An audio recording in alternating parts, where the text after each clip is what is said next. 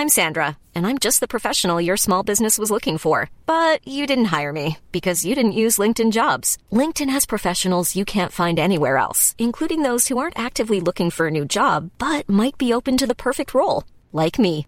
In a given month, over 70% of LinkedIn users don't visit other leading job sites. So if you're not looking on LinkedIn, you'll miss out on great candidates like Sandra. Start hiring professionals like a professional. Post your free job on linkedin.com/people today. Porque não devemos confiar na humanidade. Provérbios capítulo 24. Comentário de Mário Persona. Um detalhe interessante de Provérbios em relação ao livro de Eclesiastes, que será o próximo nosso, é que em Provérbios a, o nome de Deus, ou onde aparece Deus ou Senhor, ah, o nome usado é Jeová, que foi o nome revelado por Deus para o seu povo de Israel. E em Eclesiastes, o nome usado no original hebraico é Elohim, que é o nome mais genérico de Deus, o nome de Deus na sua relação com, a humanidade como um todo. É o nome que aparece em Gênesis durante a, a criação do mundo. Então, Provérbios é a sabedoria para o homem, o homem do povo de Deus, vivendo na terra. Não o homem tendo o Espírito Santo, não o homem na igreja, mas o homem de Deus, o, povo de Deus, vivendo na terra. E Eclesiastes é sabedoria, mas para o homem em geral, genericamente. Então nós não encontramos muita coisa, uh, vamos chamar assim, espiritualmente elevada nesses dois livros.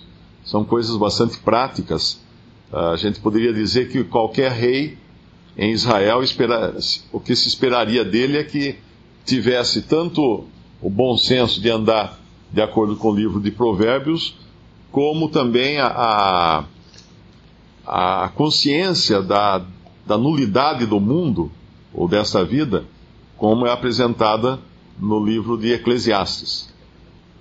O versículo 1 diz: Não tenhas inveja dos homens malignos nem desejes estar com eles, porque o seu coração medita a rapina e os seus lábios falam maliciosamente. Eu creio que uma das primeiras lições, se não a primeira, que um crente aprende é a não confiar no homem, a não fazer, uh, colocar o homem num pedestal. Isso é amplamente falado no, no livro de Romanos, e em Jeremias 17 tem um versículo que é sempre bom lembrar. Versículo, Jeremias 17, versículo 5.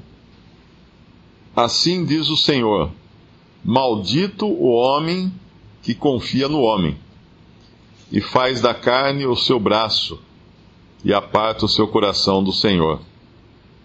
Porque será como a tamargueira no deserto, e não sentirá quando vem o bem, antes morará nos lugares secos do deserto, na terra salgada e inabitável.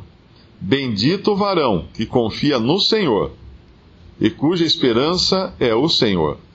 Porque será como a árvore plantada junto às águas, que estende as suas raízes para o ribeiro, e não receia quando vem o calor, mas a sua folha fica verde, e no ano de sequidão não se, não se afadiga nem deixa de dar fruto.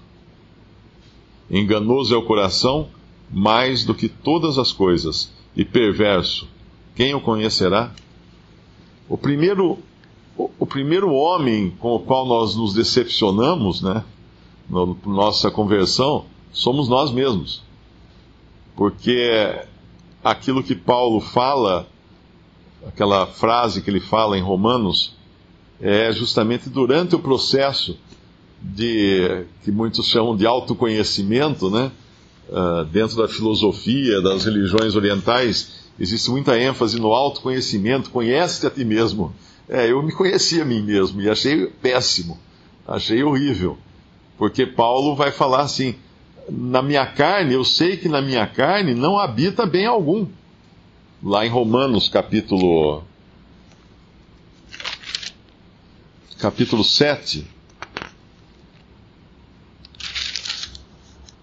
versículo 18: Porque eu sei que em mim, isto é, na minha carne, não habita bem algum. Com efeito, o querer, o querer está em mim, mas não consigo realizar o bem. Porque não faço o bem que quero, mas o mal que não quero, esse faço. Então, quando nós entendemos quem nós realmente somos, uh, nós obviamente ficamos extremamente decepcionados conosco, né?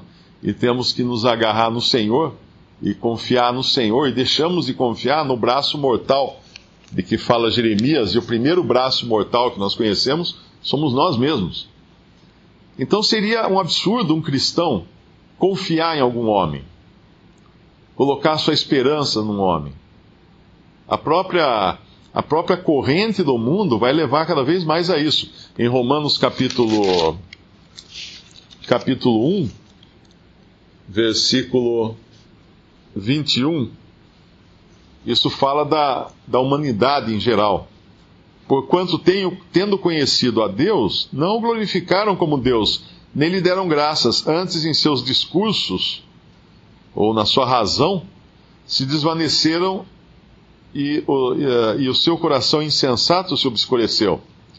Dizendo-se sábios, isso tem a ver com orgulho humano, tornaram-se loucos e mudaram a glória de Deus, a palavra aí seria substituíram a glória do Deus incorruptível em semelhança da imagem de homem corruptível, de aves e de quadrúpedes e de répteis.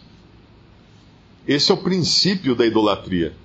Mas é interessante que aqui não fala apenas de aves, quadrúpedes e répteis, e a gente pode falar assim: ah, realmente, os povos mais primitivos, mais atrasados adoram aves, quadrúpedes e répteis. Sim, mas os povos mais avançados uh, intelectualmente ou socialmente adoram o homem, em semelhança da imagem, substitui Deus pelo homem. Então o homem passa a ser o centro de todas as coisas. E o homem passa a ser então objeto de, de admiração dos seus semelhantes. E isso é idolatria. Tão, tanta idolatria é tão idolatria quanto adorar um, um boi, uma vaca, um, uma galinha, é, é adorar um homem, um ser humano. Isso é, isso é muito comum, a gente às vezes não percebe o quanto isso é comum na sociedade ocidental. Mas o, a confiança no homem só leva à, à decepção. Porque o, o, braço mortal é falho, né? como fala em Jeremias. Ah, aquele que faz da carne o seu braço e a parte do seu coração do Senhor, vai ser como tamargueira no deserto habitará nos lugares secos do deserto, na terra salgada e inabitável. Em contrapartida, aquele que confia no Senhor sempre tem abundância, sempre tem água, plantado junto às águas, estende suas raízes uh, para o ribeiro. E esse não receia então o mal. E aqui, na nossa passagem, fala: Não tenhas inveja dos homens malignos, nem desejes estar com eles, porque o seu coração medita a rapina e os seus lábios falam maliciosamente. Nós podemos pensar assim, é, é não, não, nunca, eu não queria admirar Hitler, né? Mas não é de Hitler que ele está falando aqui. Ele está falando de qualquer ser humano que anda segundo os seus próprios pensamentos, segundo a sua própria carne. O próprio Paulo fala, em mim, isto é, na minha carne, não habita bem algum. O que habita? Mal, só malignidade. Então, uh, eu tinha um livro uma vez que eu ganhei sobre os doze, acho que eram os doze ou sete grandes homens da, da, da, era moderna, os grandes inventores industriais. E eu comecei a ler o livro, daí eu parei, eu não aguentei a. a eram, eram, eram relatos assim, cada capítulo é sobre um grande homem, mas era muito cru, né? Era exatamente o que eram essas pessoas, não era nada romanceado, nem fantasiado, nem nada. E aí você vê, nossa, esse cara para chegar nessa nesse ponto que ele chegou da carreira, ou da indústria dele, ou das invenções dele, ele fez isso, ele roubou, ele enganou, ele fez tudo que era picaretagem para conseguir alcançar o que ele desejava. Mas são homens que são idolatrados, são homens que são vistos pela sociedade como grandes heróis. E, e basta ver a vida dos, dos heróis, né, realmente, que nós, nós encontramos na história, que eles não foram exatamente tão heróis assim. Muitos foram homens cruéis, que são exaltados hoje como heróis.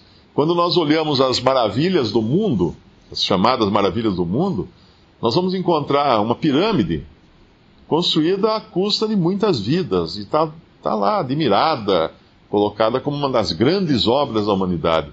Nós vamos encontrar um Taj Mahal, lindíssimo, né? todo de mármore branco, maravilhoso, uh, construído às custas de, da vida de muita gente e do, da visão dos seus, dos seus arquitetos, que foram cegados, foram tornados cegos depois, para que não conseguissem construir outro palácio como aquele. O rei ordenou que eles ficassem, fossem tirados a visão deles. Então a gente admira todas essas coisas, mas basta olhar um pouquinho a história disso, por trás daquela fachada tão bonita, existe uma crueldade muito grande. E, no entanto, nós nos esquecemos disso, admiramos o homem e, e invejamos os homens malignos.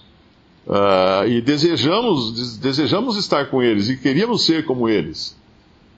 Porém, nós não percebemos o quanto de que rastro de sangue existe, eles, eles deixaram até chegar na posição em que estão.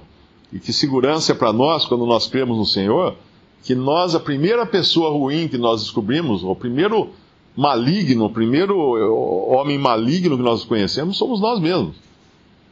Porque para uma pessoa se converter a Cristo, ela tem que estar decepcionada consigo mesma. Ela tem que descobrir que tudo que ela adorou até então, tudo que ela seguiu até então, tudo que ela respeitou até então, não deu paz, não deu salvação, não deu perdão, não trouxe nada a ela. E essa, essa pessoa que ela mais respeitou até então foi a, a sua própria pessoa. E, e aí a, a, conversão é, nesse sentido, também uma morte, né? A gente sabe disso. Uh, o próprio batismo também tem uma conotação de morte. E e nós entendemos também que o Senhor Jesus na cruz, ele colocou um fim, um basta, uma pedra em cima da criação segundo Adão, para que nele todas as coisas se fizessem novas. Então, aqueles que estão em Cristo agora, aquele que está em Cristo, nova criação é. As coisas velhas já passaram, tudo se fez novo. Inclusive aquele velho homem que hoje nós chamamos de velho homem, né? A nossa carne, que ela continua aí, fazendo, sua, fazendo as suas, mas nós sabemos que ela tem que ser mortificada.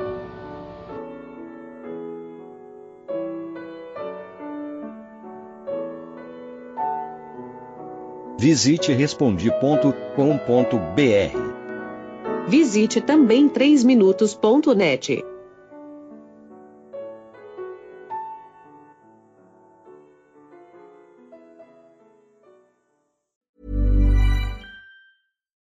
deserves the best, and there's no better place to shop for Mother's Day than Whole Foods Market. They're your destination for unbeatable savings, from premium gifts to show-stopping flowers and irresistible desserts. Start by saving 33% with Prime on all body care and candles. Then get a 15-stem bunch of tulips for just $9.99 each with Prime. Round out Mom's menu with festive rosé, irresistible berry chantilly cake, and more special treats. Come celebrate Mother's Day at Whole Foods Market.